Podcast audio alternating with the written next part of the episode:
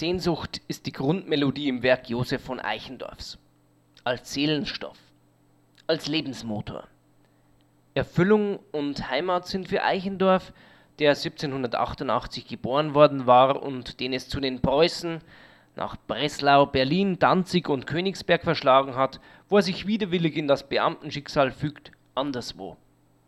Für ihn, dessen Wurzeln in Niederbayern hier in unserem Eichendorff vermutet werden.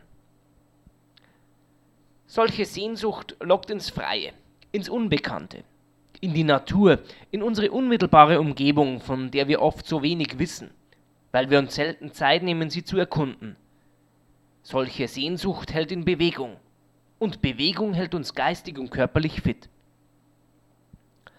Vielleicht hat Eichendorffs Kindheit in Südschlesien Schuld an dieser Sehnsucht. Ein Landstrich, der dem unseren in manchen Punkten schon damals glich und heute noch gleicht die Felder, Wiesen und Wälder am Fuße des Riesengebirges, sein heimatliches Schloss, das geliebte Lubowitz, die endlosen Ufer der Oder.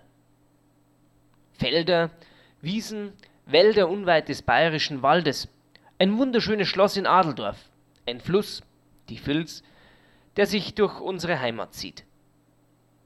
Das und vieles mehr entdecken Sie auf dem gut sechs Kilometer langen Josef von Eichendorff Panoramaweg, der hier am Denkmal des Freiherrn, das 2012 enthüllt wurde, beginnt. So wie das Dichten dem Freiherrn von Eichendorff stets Zufluchtsort war, so sollen die einzelnen Stationen dieses Weges, der seit 2008 durch großes ehrenamtliches Engagement Schritt für Schritt ausgebaut wird, allen Bürgerinnen und Bürgern, vor allem den Literatur- und Naturfreunden, Radfahrern, Reitern und Wanderern unter ihnen kleine Zufluchtsorte werden.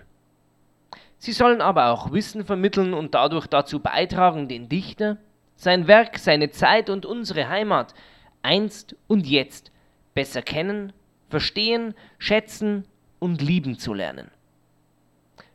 Übrigens, dass sich Tradition und Moderne gut miteinander verbinden lassen, zeigt sich durch die auf jeder Informationstafel aufgedruckten Pixelquadrate, die sogenannten QR-Codes.